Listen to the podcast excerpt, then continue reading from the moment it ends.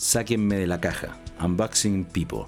Ese es eh, el nombre de este episodio que me imagino que nunca has estado dentro de una caja, pero metafóricamente tiene que ver con despojar a las personas de sus etiquetas, de sus paradigmas, permitirles pensar fuera de lo normal, fuera de la caja se dice, y tratar de desarrollar la creatividad. Este episodio se denomina justamente así, Unboxing People, sáquenme de la caja. Y espero que lo disfruten es absolutamente atingente a la realidad que estamos viviendo, sobre todo post pandemia. Seguramente muchos hemos visto algún video en YouTube cuyo título comienza con unboxing algo, ¿no es cierto? Y son videos que normalmente muestran a personas que reciben su caja sellada de su compra de algún producto normalmente electrónico y comienzan a abrirlo para mostrar cada uno de los componentes que ahí viene y cómo se configura para comenzar a usarlo. Esos videos se han hecho comunes en los últimos años y eh, muestran este proceso de desembalaje y montaje desde el momento en que abrimos la caja. Todo se ve muy bien definido, eh, de una manera súper cuidadosa, bien etiquetado, bien presentado. Nada parece dejado al azar. Pero esto que funciona bien para productos y especialmente electrónicos, no necesariamente lo podemos aplicar en la vida a cualquier cosa. ¿Qué pasa, por ejemplo, cuando hablamos de personas? Es conocido que el potencial de una organización está limitado por el potencial del líder. La pasión y las características de quien lidera una organización son las que generan las oportunidades o, por el contrario, son las limitantes de toda organización. En eh, organizaciones jerárquicas, normalmente muy dependientes de su dueño o su fundador, y esto se da mucho en las startups, que me toca mucho ver, se tiende a confundir a los líderes con la autoridad formal y es justamente ahí donde empiezan los problemas. Cuando no reconocemos a nuestros líderes, esperamos que las instrucciones bajen de la autoridad superior. Sin embargo, la comunicación y las ideas no deberían fluir siempre desde arriba hacia abajo. Eso, definitivamente, a mi entender, es una limitante del crecimiento y el alcance. En vez de entregar el poder a uno o unos pocos en la organización, un modelo basado en redes entrega la influencia a muchos. Y ahí está la gracia. La hace menos dependiente y más empoderada, capaz de generar ideas creativas e innovación permanente.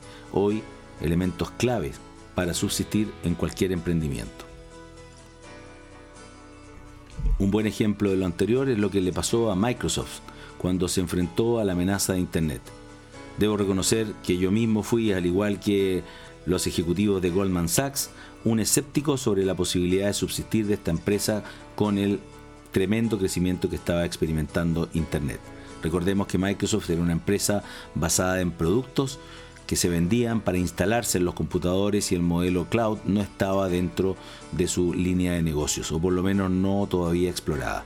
Pero la clave de Microsoft fue su sistema nervioso de comunicaciones, que hizo que la información y las tendencias fueran conocidas por todos sus empleados.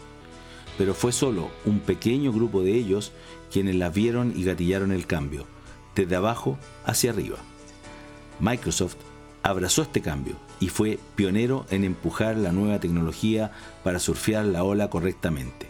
De hecho, eh, la evolución del valor de las acciones de Microsoft posterior a ese evento da cuenta de ese tremendo crecimiento y esa tremenda oportunidad que supo aprovechar. Pero ¿qué se necesita para lograr lo que hizo Microsoft en empresas jerárquicas y tan grandes como ella? Yo creo que una de las primeras cosas que se debe hacer para movilizar y empoderar a los colaboradores es eliminar o dar menor relevancia a las etiquetas de cargo, responsabilidades o incluso de género o nacionalidad ya que son limitaciones que autoimponemos a la creatividad de las personas. Si queremos que piensen fuera de la caja, primero debemos sacarlos de la caja para permitirles crecer. En todos los ámbitos de nuestra vida, la diversidad nos aporta riqueza.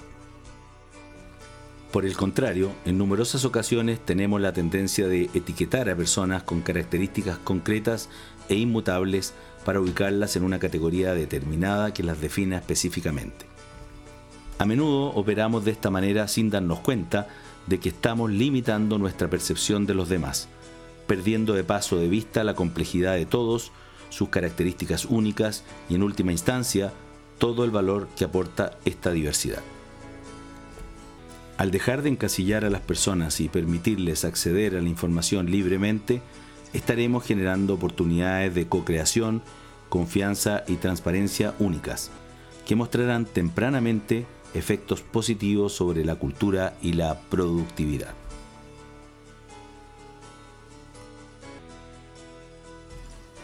Y así, nuevamente hemos llegado al final de este episodio. Espero que como los demás te haya gustado y que puedas dejarme también tus comentarios y visitar mi blog personal piensaalrevés.cl o robertocami.com donde encontrarás decenas de otros artículos de interés, ojalá tan interesantes como este. También te invito a adquirir o leer mis libros Piensa al revés y Hackea tu mente, que te darán una visión distinta de cómo enfocar el mundo del emprendimiento, el mundo de los negocios. Y dejarte invitado, por supuesto, a suscribirte, dale seguir a este podcast, que todos los meses tendremos un tema tan, tan vigente como el de hoy. Nos vemos hasta pronto.